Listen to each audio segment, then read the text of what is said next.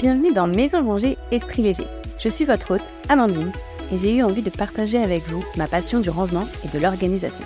Dans chaque épisode, nous explorerons ensemble le monde du home organizing et du home management. Que vous soyez submergé par le chaos de votre maison, à la recherche de conseils pratiques pour optimiser votre espace de vie, ou simplement désireux de trouver des idées pour simplifier votre quotidien, ce podcast est fait pour vous. Nous verrons ensemble comment commencer à désencombrer vos espaces, ranger efficacement, et je vous donnerai également des astuces pour rester organisé facilement et sans plus d'effets. Mon objectif est vraiment de vous inspirer à simplifier votre vie. Au fil des épisodes, je partagerai mes propres expériences, ainsi que des conseils pour vous aider à créer un environnement sanctionnel et adapté à vos besoins. Alors préparez-vous à vous plonger dans le monde du désencombrement, du rangement et de l'organisation familiale. On se retrouve chaque semaine pour toujours plus de nouvelles idées. Prêt à commencer? Alors c'est parti Hello hello C'est parti pour un nouvel épisode. Et aujourd'hui, j'avais envie de parler d'organisation de travail. Alors que vous soyez entrepreneur ou salarié en télétravail, vous avez forcément besoin d'un espace de travail à la maison. Cet espace, il doit être optimisé pour que vous puissiez vous sentir bien et être efficace. Et parfois, c'est pas simple. Je sais que personnellement, quand je me suis mise au télétravail, euh, j'ai testé plusieurs endroits dans la maison et plusieurs supports aussi. J'ai aussi remarqué que selon ce que je faisais, si c'était mon job salarié ou l'écriture de ces podcasts par exemple, je n'avais pas besoin du même environnement.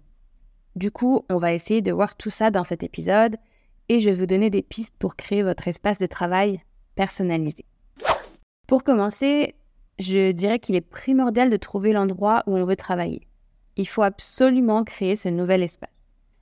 Coin travail doit être dissocié du reste de la maison. En gros, ça va devenir le lieu où vous travaillez et rien d'autre.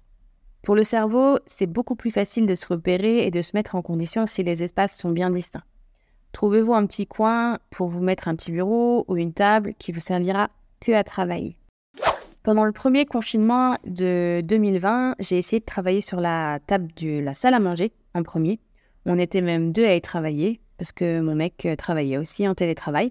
C'était fun au début, mais en fait, euh, très vite, on se rend compte que c'est beaucoup trop facile de se dissiper. Il y a trop de choses autour qui peuvent nous distraire. Il y a la cuisine à proximité, le canapé juste derrière, la télé. Du coup, assez vite, j'ai trouvé un bureau que j'ai mis dans le couloir. Pour moi, c'était un lieu neutre où rien ne se passait et donc parfait pour créer cette euh, nouvelle vibe de travail. Depuis, il a changé de place deux ou trois fois, mais maintenant, je pense qu'il est vraiment au bon endroit dans le couloir du haut. Un endroit où je me sens bien, un endroit lumineux et pour moi parfait pour se concentrer.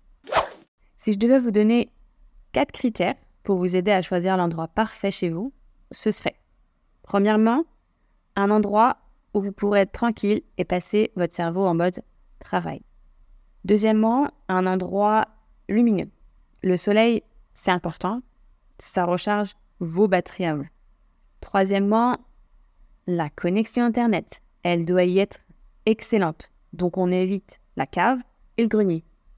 Et quatrième et dernièrement, vous devez vraiment vous y sentir bien.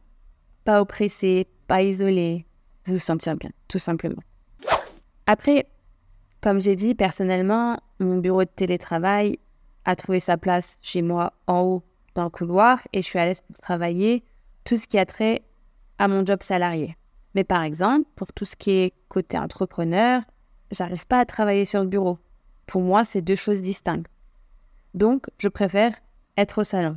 J'arrive mieux à me concentrer pour les tâches créatives à cet endroit. C'est pour ça que c'est important de tester et de trouver ce qui va pour vous. Une fois qu'on a trouvé le lieu parfait, qu'on a mis son petit bureau en place, il faut s'organiser un peu. On va commencer par les incontournables. Tout d'abord, vous pouvez équiper votre bureau d'une lampe ou d'un lampadaire si vous n'avez pas beaucoup de place sur le bureau. C'est toujours pratique parce que même si votre bureau est dans la pièce la plus lumineuse, selon l'heure à laquelle vous travaillez ou tout simplement la météo du jour, il se peut que vous ayez besoin de lumière artificielle. Choisissez par contre plutôt une lumière assez douce et diffuse pour pas fatiguer vos yeux. Pensez ensuite à tout ce qui est rallonge électrique ou multiprise. Si vous n'avez pas ce qu'il faut, achetez-en spécialement pour ça, parce que partager les câbles qui sont normalement pour d'autres appareils, ça peut vite être pénible. Et puis à votre chaise. Perso, j'ai juste pris une chaise de ma cuisine. Mais si vous voulez vraiment être à l'aise, choisissez-vous une vraie chaise de bureau, bien confortable. Votre concentration n'en sera certainement que meilleure.